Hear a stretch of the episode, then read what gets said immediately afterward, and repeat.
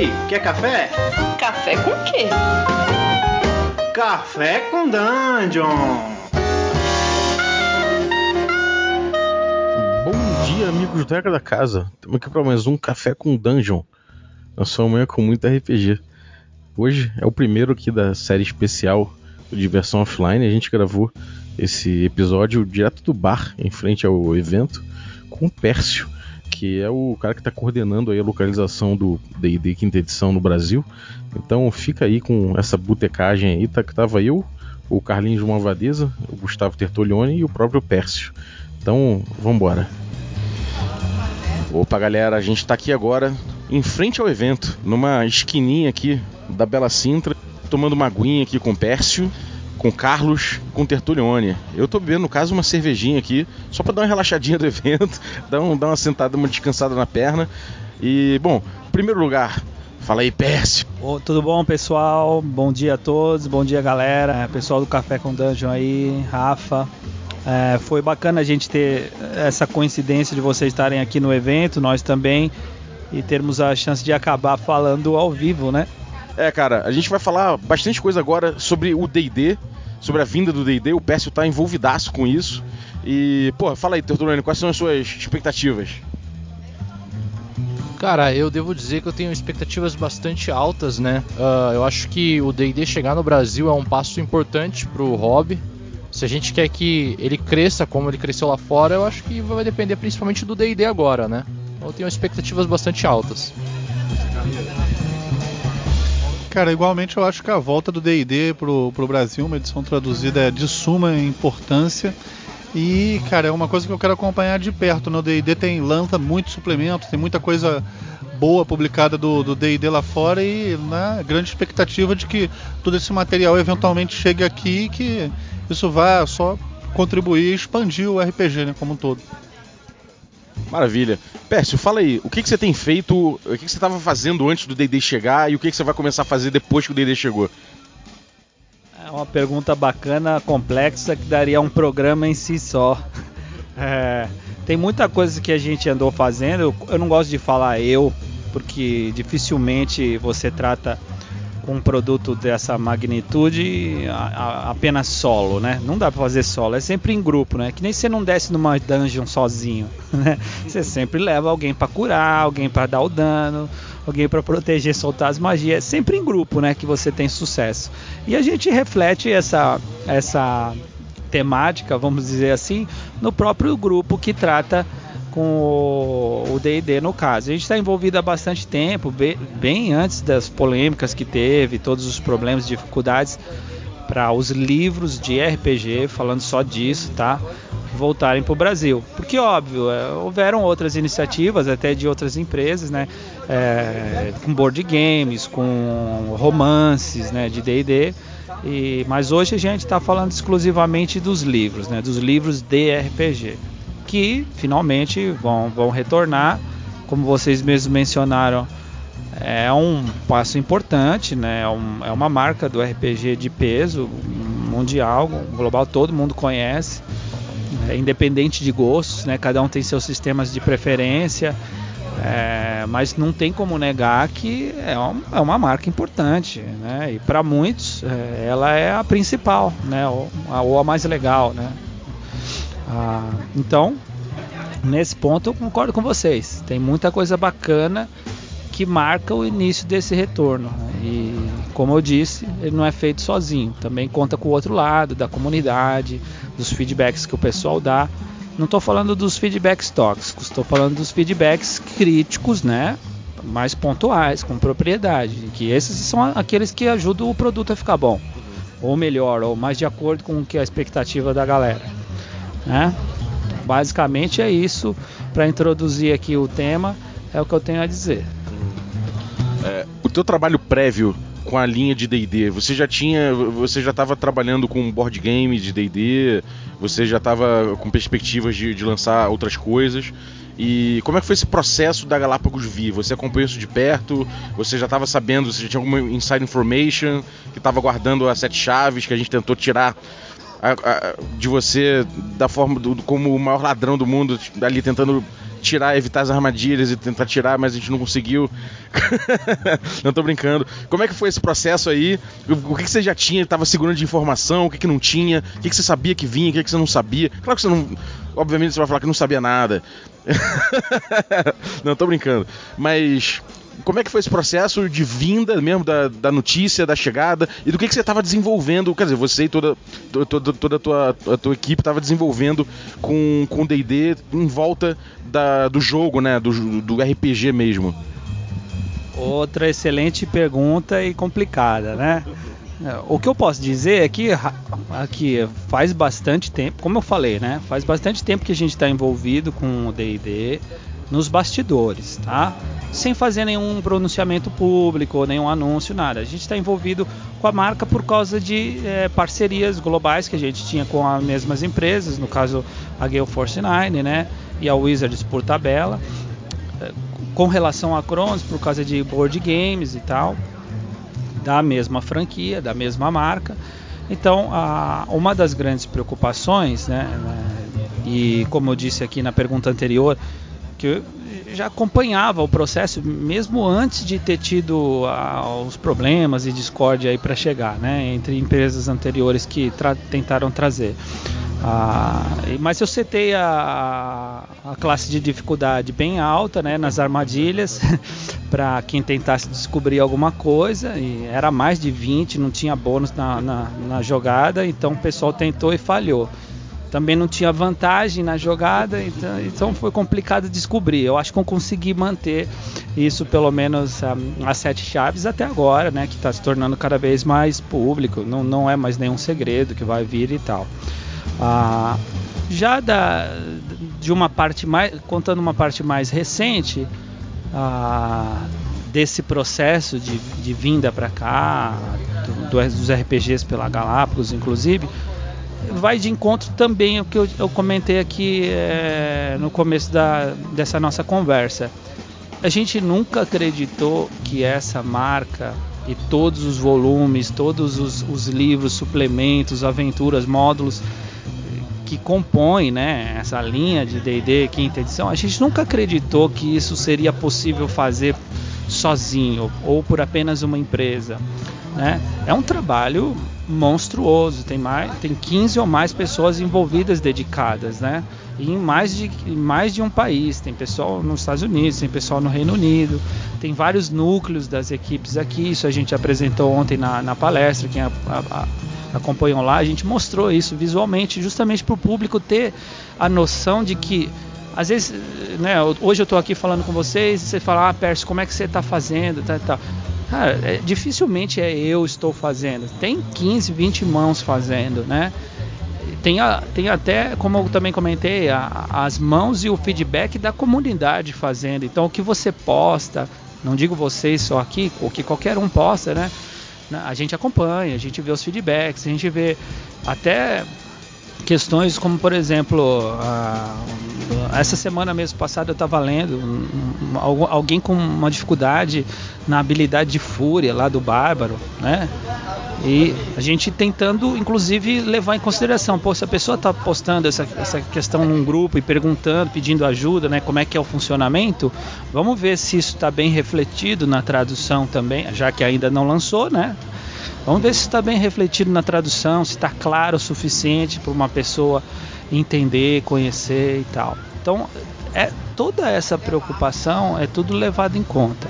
Hoje o que eu posso dizer agora para finalizar essa pergunta é que meu, tem muita coisa, né? Tem anos aí de, de produtos que ficaram para trás, então a gente precisa chegar lá, precisa acompanhar isso. Tem coisas que ainda continuam lançando lá fora, e essa é uma segunda frente de, de preocupação que a gente não quer deixar passar. É não só lançar o que está o que já existe, mas acompanhar o que está saindo.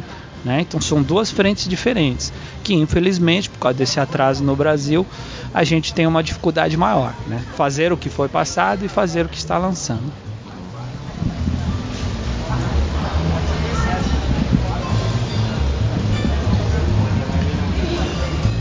É, cara, você tem falado que tem coletado feedback da comunidade, Pércio, é, em relação a, inclusive, a dúvidas que eles têm. É, acredito que talvez por um problema de interpretação de, da regra, mesmo no livro, no material original, por isso a pessoa acaba publicando a, a dúvida e tudo mais, mas é, como é que vocês fazem é, exatamente esse, esse monitoramento?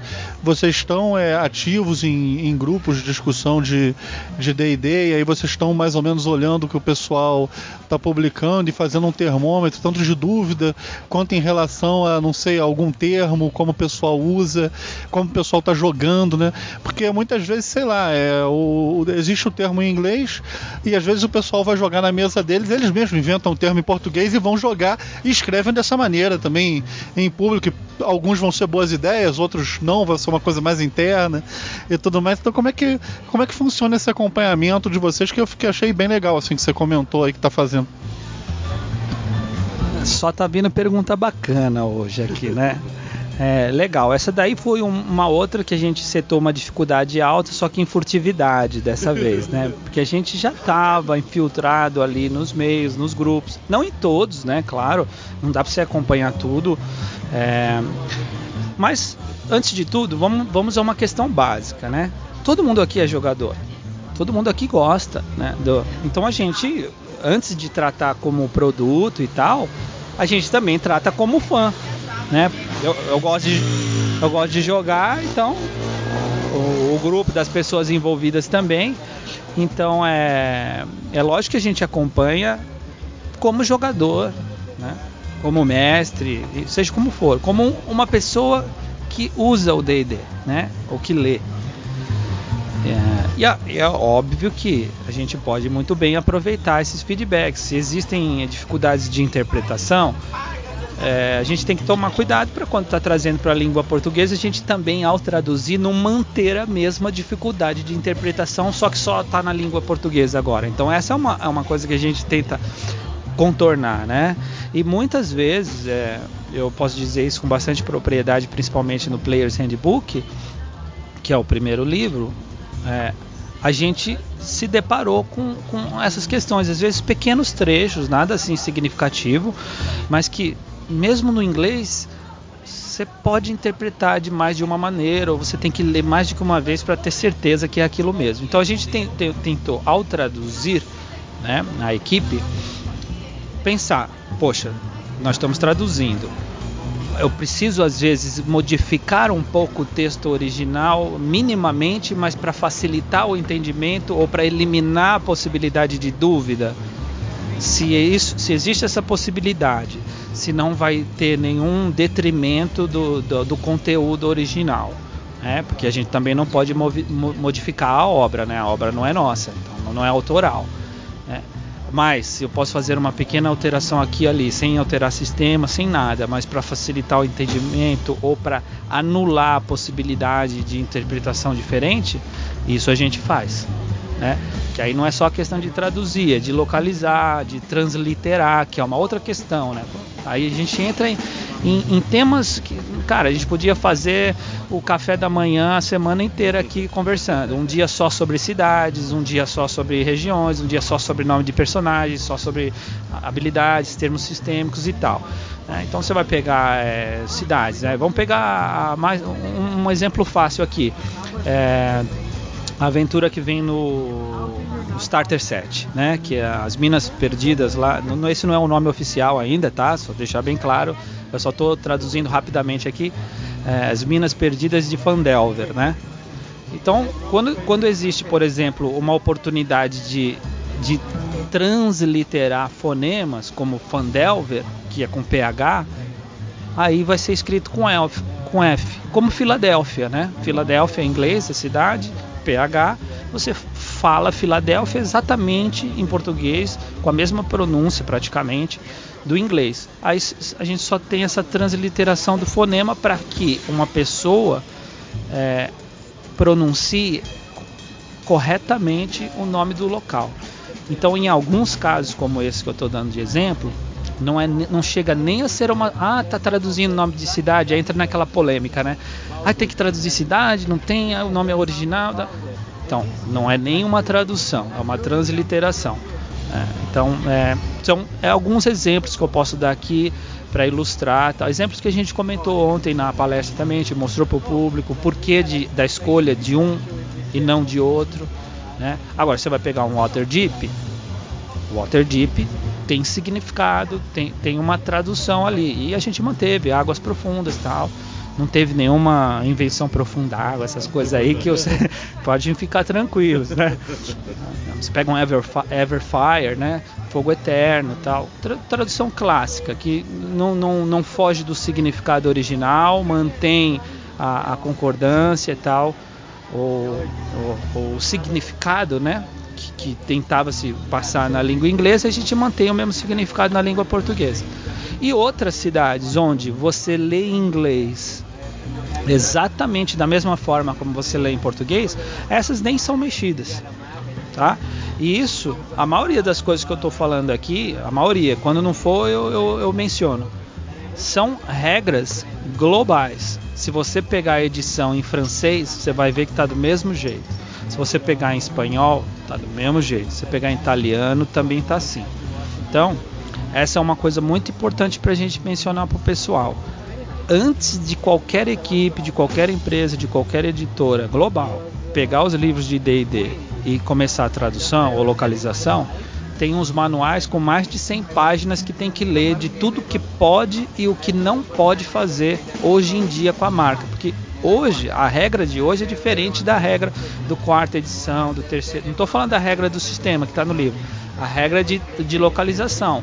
Porque a ideia é que a experiência do DD na quinta edição seja a mesma, independente do idioma. Tá?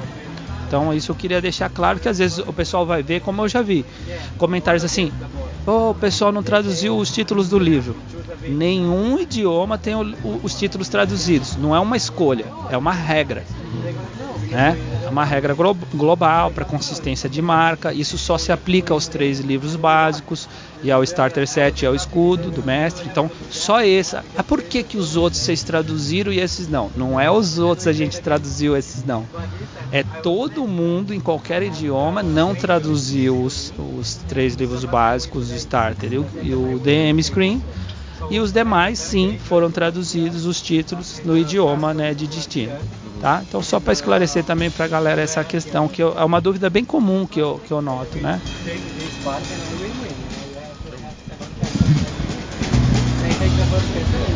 É, eu queria saber o seguinte, né? A gente falou bastante sobre tradução, mas eu tenho uma dúvida que não tem muito a ver com isso, mas tem muito a ver com a marca e tem muito a ver com o mercado atual de RPG, tá? E eu queria saber se você consegue responder isso para mim. O mercado de RPG ele se desenvolveu muito e mudou muito ao longo dos, dos, 20, dos últimos 20 anos e ele muda muito a cada 5, pelo que eu percebo. Né? Principalmente aqui no Brasil, onde a gente tem mais contato com o que acontece aqui. E uma das coisas que teve um crescimento muito grande é o consumo de RPG em PDF. E aí a minha dúvida é a seguinte: se você sabe ou consegue me dizer se existe uma possibilidade do jogo ser lançado também traduzido em PDF e não só é, na versão física. Essa é a pergunta acho que eu posso responder de maneira mais rápida. É, não existe, tá? Para dizer bem claro, não existe nenhuma, pelo menos até o momento, nenhuma iniciativa de, de, a gente ver materiais digitais, vou dizer assim, tá? Eu não vou nem me limitar ao formato do arquivo ser em PDF, mas é em formato digital ainda não temos nenhuma iniciativa para nenhum idioma. Entretanto, eu acho que é uma tendência, né? Como você mesmo comentou, né? E a gente já vê algumas frentes de, é, de como eu poderia dizer, conteúdos ou ferramentas digitais né, de apoio, como o próprio D&D Beyond, né, que tem todo o material lá, mas também é uma dificuldade mesmo para o público e para o consumidor de fora, né, porque você, você ainda não tem, não está atrelado, e esse é um desafio que eu acho que a gente precisa atravessar ou encontrar uma solução globalmente, que é, você compra o livro lá fora, você ainda é obrigado a adquirir uh, o mesmo volume né, no, no D&D Beyond, né, porque não, não é, é não, não, não tá em sincronia uma coisa com a outra. É uma licença separada, é uma outra empresa que trata com isso e tal. Então, talvez, né, eu não, aí eu realmente não sei, só estou supondo, seja é, uma oportunidade, um desafio para a gente conseguir quebrar essa barreira e vamos supor aqui uma pessoa que adquire um, um produto D&D, um Player's Handbook, vamos supor, ela poderia né, eu acho que seria uma tendência bacana ela ter acesso ao Player's Handbook em qualquer outro idioma que ela quisesse. Olha que bacana, né? Afinal, todos os, os, os outros idiomas já traduziram mesmo ou, e estão saindo cada vez mais. Quem acha que o português é o último está enganado. Está saindo em russo, em polonês, em coreano, né? Eu vi as capas dos livros com aqueles caracteres todos, não consigo entender nada, mas eu consigo entender Player's Handbook, porque isso não mudou. é, então, poxa, seria bacana. Você, você adquirir um produto, você tem acesso a outras versões deles digitais. Até a título de comparação, poxa, eu quero ver se essa regra aqui eu não estou entendendo direito. Deixa eu ver no original, supondo que a pessoa conheça né, outro idioma. Quero comparar aqui, ver se é isso mesmo. Seria bacana, eu acho que são oportunidades que, que se forem bem exploradas e encontrarem soluções para isso, vão trazer, acho que um crescimento ainda maior, né, pro, pro hobby como um todo.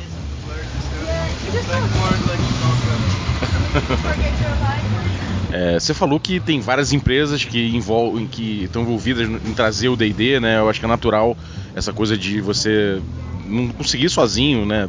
Dar conta de tanta coisa. É, lá fora a gente vê que o D&D ele tem essa, essa tendência de se expandir através da licença, né? É, o D&D já não é mais um produto que, que se vende só pelo livro básico e por, pelos complementos, mas ele é um, ele é um pool de produtos, é uma marca muito forte. Talvez o que a Hasbro tenha percebido no D&D é que a marca D&D talvez seja muito mais forte do que o próprio livro. Então, é, como, é que é, é, como é que é isso vindo lá de fora? Lá fora a gente já percebe isso, né? A licença camisa, é, boneco, é, navio, navio de. sei lá, ocupa uma cama aquele navio do, da última aventura que eles lançaram agora. É, todo esse, esse pool de produtos que, a gente vê lá fora, é, além dos livros básicos, a gente tem é, perspectiva de, de, disso vir também. É, a gente esse pool de empresas que a gente tem aqui está olhando para isso também ou por enquanto o desafio ele está limitado aos livros nesse, nesse primeiro momento? Outra pergunta excelente, né? Eu, eu acho que a gente seria seguro a gente dizer, não sei se vocês concordam, que D&D, não estou falando só de RPG, estou falando da marca. É, D&D é, é, um, é, uma experiência, é um hobby contido em si já, né? Você pode, né? Você pode ter versões digitais de jogos digitais de D&D, é, miniaturas, board games, romances, enfim, tem uma gama, como você falou, imensa de produtos derivados. Alguns são da própria Wizards, né? Ou de suas parceiras, e muitos deles são licenciados. Licencia-se a marca e empresas diferentes criam produtos para aquela marca, né? Ah, o que eu posso dizer é, eu acredito né? Esse é meu ponto de vista, ah, que o desafio maior está no RPG, porque muitos dos termos da, da, do tratamento de como a marca, a, a imagem da marca, né, a roupagem que ela vai ter em português, ela está muito contida no RPG, porque é ali que se determina como se chamam as coisas né, no nosso idioma. E, então, acho que esse é o ponto, no mínimo, é o ponto de partida. Né? Ah, embora já, já tenhamos em português alguns produtos de romances, de board games, de D&D, é, o RPG ele mais ou menos que dita qual vai ser a terminologia oficial. E é em cima dele que a gente tem as regras mais rígidas hoje da Wizards do que pode ou não fazer. Algo que a gente estava discutindo aqui agora há pouco. Então, eu, eu acho que assim, se você fizer uma analogia de uma escola de samba aqui, esse é o carro abre alas. É aquele que vai ditar mais ou menos qual é o tom que você vai ter nos próximos 50 minutos lá da apresentação, né? Do que, que, que vem adiante. Então também é aquele que vai demonstrar tudo que a gente quer colocar no idioma. Ah, e até para favorecer novos conteúdos virem, né? Com maior facilidade. Agora já se tem uma base. Como é que eu vou chamar tal, tal coisa? Então a tendência que a gente tem é que outros produtos que cheguem por qualquer empresa que for. É, cheguem com, uma, com, mais consistência, falando a mesma língua, né? Você não vai comprar um board game, eles estão chamando a cidade de um nome, você vai ler no, no romance está outro nome, e no RPG está um terceiro nome. Qual você escolhe? Qual você fica? Né? Tem que ser uma experiência também boa pro novato. Essa é uma coisa extremamente importante eu mencionar aqui, é, e é uma das diretrizes globais da localização. A experiência tem que ser inclusiva, tem que ser é, simples o suficiente para o novo, né? Mas não simples ao ponto de ficar é, simplória, né? Não ter profundidade, né? Nas regras, você não poder fazer suas combos quando está montando os personagens e tal. É. Então toda essa preocupação também se reflete, tá?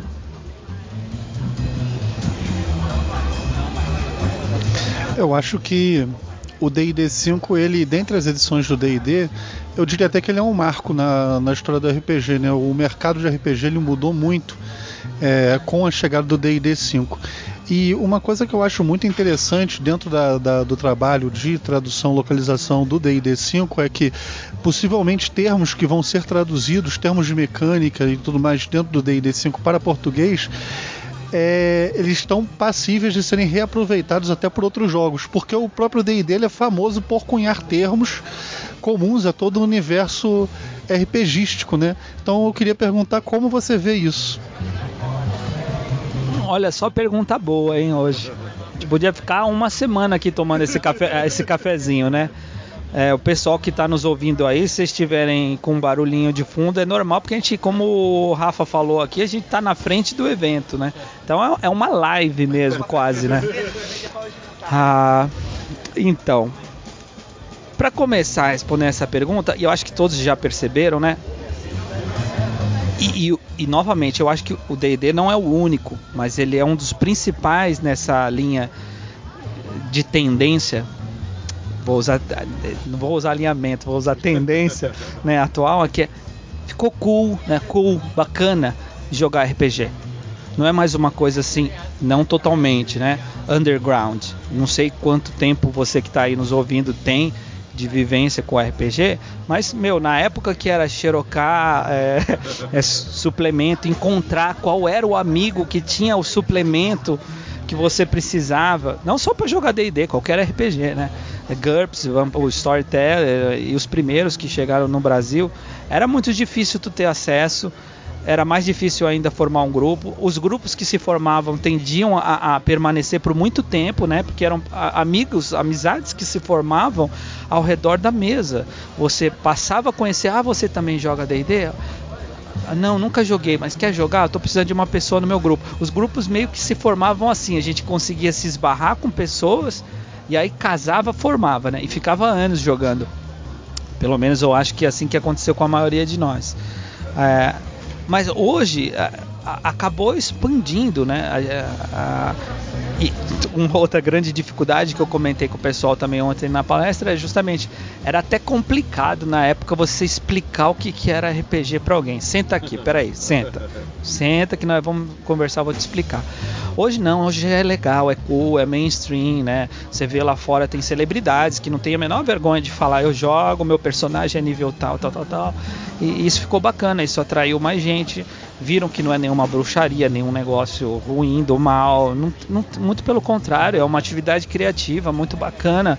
Fomenta né, o encontro com outras pessoas. É, é, muita gente é, deixou de, de, de, ter vergonha, ficou mais desinibida após, após, jogar, após representar. Então são, são aspectos bacanas, né, cara? Que, e que hoje em dia estão muito mais em evidência. Que bom que está assim.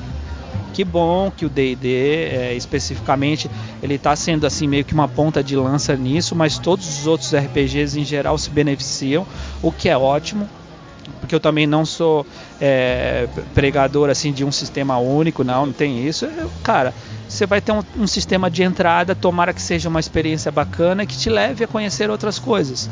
Né? Eu acho que a proposta é essa, tornar, pelo menos é o, é o que a equipe tem se preocupado, tornar uma experiência inclusiva, fácil de entrar, é, fácil de tu explicar, mas que tenha profundidade para você permanecer. Entendeu?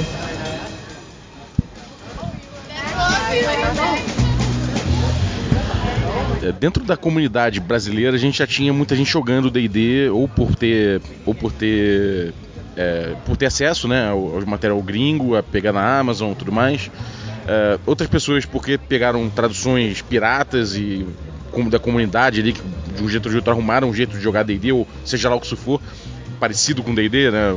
Tradução não, não, obviamente não, não tem um refino de um trabalho de, de localização, mas que de certa forma gerou alguma comunidade que joga D&D ativa e tudo mais. Mas é um nicho ainda muito pequeno no Brasil e lá fora a gente viu esse boom, como você falou, o D&D é uma coisa cool, D&D é um trend, né? Um, é, uma, é uma coisa que a gente só vê cada vez mais sendo citado em veículos grandes, é, atores e projetos cada vez maiores.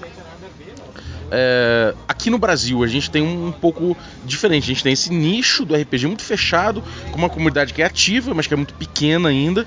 E como é que vocês veem o, esse desafio brasileiro, né? Ou seja, é, conjugar essa, essa comunidade que já existe, né? É, que de uma, certa, de, um, de, um certo, de uma certa forma é um berço pro D&D, com a necessidade de expandir mercado, né? De conseguir o Sinovato que você falou que é até uma, uma diretriz, né? Quais são os desafios brasileiros para isso? Com certeza o, o mercado brasileiro, como você bem colocou, ele tem desafios específicos, né? Eles não são os mesmos que o mercado americano, europeu e tal. Mas, eh, por outro lado, entretanto, contudo, é, alguns dos desafios são comuns em todas as partes do mundo. E é por isso que para essa edição existem tantas diretrizes, tantas regras que não existiram para a quarta edição, nem para a terceira, nem para a segunda, nem qualquer outra que já tenha sido lançada aqui no Brasil ou em qualquer outra parte do mundo. É por isso que tem tantas regras, é por isso que tem tantos manuais que a gente tem que ler hoje que outras pessoas, empresas que tiveram que é, se preocupar com essa questão de, de trazer o D&D para cá anteriormente, é, é, são, são desafios de um momento diferente.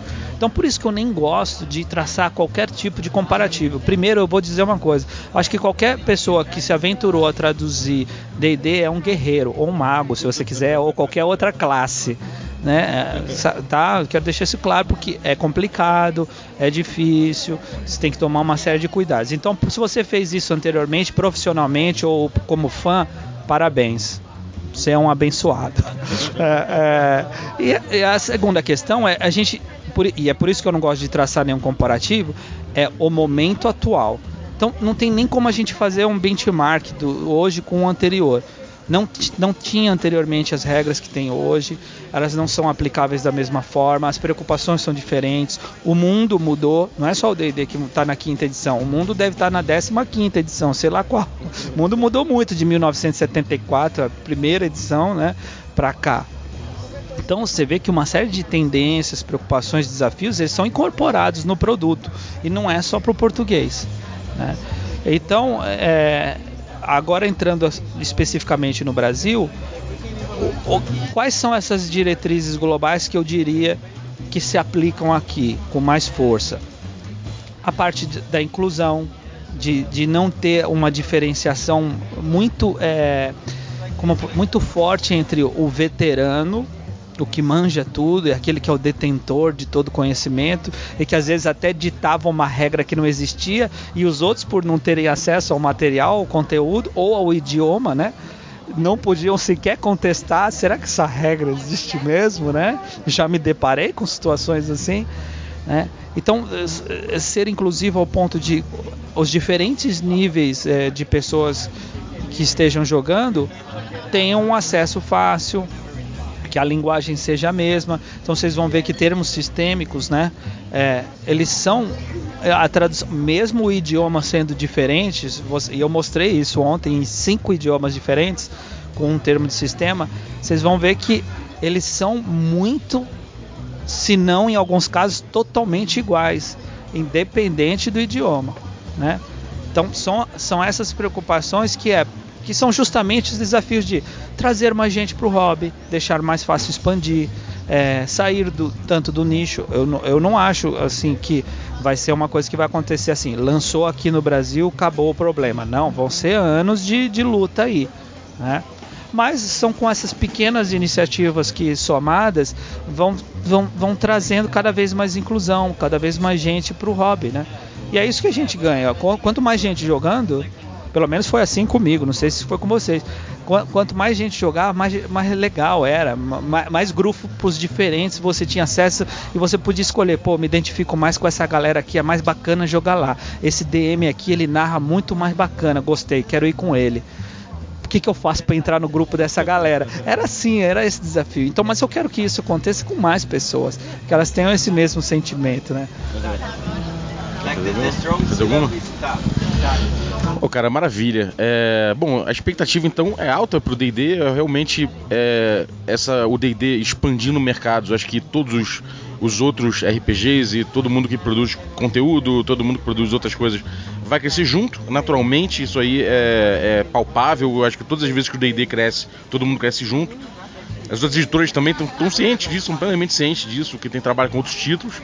E, pô, obrigado, cara, por, por fazer essa, essa, essa tarefa hercúlea aí, esse tour de force para trazer o D&D para o Brasil, junto com todo mundo que está que tá nessa, nessa empreitada aí.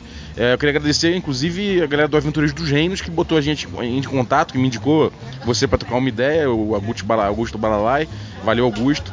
E, cara, alguma consideração final sobre isso? Sobre, sobre sei lá, sobre o que, vocês estão pensando em, pro futuro em breve? Sei lá, alguma, alguma, alguma coisa aí, algum, algum furo, alguma coisa? Vamos lá, primeiro eu que agradeço a vocês essa nossa conversa, ela já estava para acontecer fazia tempo, né? E eu sempre disse, como a, a, a DC estava alta, né? Quer dizer, CD, né? Vamos já falar em português. estava alta, a gente não podia conversar antes de determinadas informações serem oficializadas, obviamente, é, seguindo todo o protocolo. E mais bacana a iniciativa, obrigado. Eu sempre acompanho os programas, vejo os temas que vocês estão discutindo. É, a galera pode ficar tranquila que está sendo olhado com carinho, com pressa, mas sem, sem querer atropelar, porque a gente sabe que passou muito tempo e gerou um abismo aí. Então a gente quer, quer lançar logo, mas não em detrimento da qualidade. É lançar logo, mas lançar direito. Vamos começar bacana. Começamos atrasado? Beleza. Chegou, demorou muito para sair em português? Demorou. Mas vamos fazer bonito, vamos fazer legal. Ninguém, obviamente, nós ou qualquer outra pessoa que trabalha, ninguém tá, tá passível a fazer um trabalho assim flawless, né, sem erro algum, mas a gente trabalha para que isso seja mitigado. É, a gente tem certeza que vai ficar uma edição bacana, que vai consolidar muita coisa, que tem termos que vão ser usados daqui para frente durante muitos anos. Alguns podem soar diferentes no começo, mas depois vocês vão ver que o significado não vai ter como não associar aquilo, ou pelo menos assim a gente espera. Mas ainda tem sempre a questão de, meu, tem coisas que são questão de gosto. Eu não gosto, você não gosta, pode ser que tenha isso também. Mas a gente tenta entrar pelo caminho de não ter coisas erradas, né? Ou, ou que não dê essa interpretação. A galera também pode ficar tranquila que não está se pensando só em livros básicos, não é isso. É isso que foi anunciado e é o começo de tudo, né? É, e como eu disse aqui, são duas frentes. Uma para a gente acompanhar o que está saindo de novo e tem bastante coisa nova. Quem mensagem, é, esse não é um furo, mas é vou, vou filosofar aqui um pouco, olha lá. Quem quem está propagando muito as ideias de ah só vai sair a quinta edição aqui quando já tiver a sétima lá fora, de tanto que demorou. Esquece isso aí. Posso falar tranquilamente que a gente não vai ver a sexta edição tão cedo, mas assim muito tranquilamente. Então pode ficar tranquilo que assim tá, a gente está pensando nos materiais legados também que já saíram lá fora há alguns anos, como trazer para cá, que ordem vir. A gente não vai seguir a ordem cronológica de lançamento, a gente vai seguir a ordem que, que o pessoal costuma dar, tipo, essa aventura é mais legal, esse módulo é mais legal. Ontem a gente falou de Curse of Strahd, né? A maldição de Strahd, já mostramos até a capa. Nossa, não esperava que ia vir essa logo de cara, porque ela não era na ordem, mas é uma das mais famosas, mais cotadas, mais curtidas lá fora. E foi unânime, né? Quando a gente falou na sala, o pessoal gritou lá Baróvia na hora, né? Porque assim, se sabe que era um produto de qualidade. Então a gente também está levando isso em consideração. Não é só saiu nessa ordem lá fora, vamos lançar nessa ordem aqui. Tem coisas que não dá para pular. Não dá para você começar sem um Players, o Monster, o Dungeon Master Guide, né? Ó, vamos concordar nisso. Mas tem outros módulos que talvez é, pô, é o 18, sei lá qual. Tô supondo aqui na ordem de lançamento. Os caras não vão ter que ficar esperando um ano, dois anos para ele vir. A gente vai levar isso em consideração e vai tentar trazer antes. Não vou revelar quais e tal, mas só numa conversa aqui já dá para ter certas ideias, né? Tem muito suplemento bacana que complementa o material base, tem muitas aventuras bacanas, tem aventuras que são mais ou menos, né? Então para que que vai dar ênfase a essas se é, numa, só para seguir a ordem, a número 1, 2 e 3. Né? Então tudo isso a gente está levando em consideração. E feedbacks da galera também são, são, é, são considerados. A gente não descarta a comodidade de falar, poxa, preferia que viesse, sei lá, é, Rise of Tiamat primeiro. Ah, era a primeira mesmo de qualquer jeito. Mas enfim, eu queria que fosse essa. Ok, vamos levar isso em consideração. Na sala mesmo ontem eu já fiz um desafio pra galera. Eu falei, qual vocês querem primeiro? Sword Coast Adventures Guide ou Curse of Strahd? Todo mundo falou a maldição de Strahd. Ok, mas vai vir os dois. Pode ficar tranquilo. Mas pelo menos o pessoal escolheu a ordem. Então é, eu acho que é esse tipo de iniciativas que também deixa o próprio a, é, a própria chegada né, do produto uma coisa bacana. Pô, a gente está fazendo uma via de mão dupla, tá? E é isso que a gente vai tentar fomentar cada vez mais. Uma última perguntinha aqui, rapidinho, só, pra, só porque pintou aqui. A gente vai ter Matthew Mercer brasileiro, vai ter Terry Crews brasileiro, vocês vão atrás do Cauan Raymond. Como é que vai ser esse negócio aí de, de, de fazer essa, essa mídia em volta? Olha, essa seria uma excelente iniciativa. Eu acredito que a gente vai ter algumas, algumas atividades é, nessas frentes. Não, não posso dizer detalhes de quais, mas é certo que se quer fomentar o hobby, a expansão dele de todas as formas possíveis, inclusive, como você mencionou, replicando modelos que já tiveram sucesso lá fora, né? Com pessoas que são mais conhecidas né, na mídia, ou celebridades brasileiras, no caso, que também jogam e curtem, assim como nós, que vão sentar atrás de uma mesa, que vão ter as dificuldades do seu personagem, que vão pisar numa armadilha, vão so sofrer dano por veneno, né? É, né? Como nós, é. Qual dos nossos aventureiros nunca, nunca passou por isso, né? Vai tentar um save versus death, que eu não vou a, ah, falar como é que ficou em português ainda. eu comentei isso ontem. Mas é isso, cara, é isso. Com certeza deve ter alguma coisa com relação a isso, cada vez mais, inclusive. Obrigadaço então, cara. E, bom, é isso aí, galera. Valeu vocês aí que ouviram a gente até agora. Então, até a próxima. Valeu. Fiquem ligados. Busquem conhecimento. Um beijo pra minha mãe. Um beijo pra mãe do Tertolione.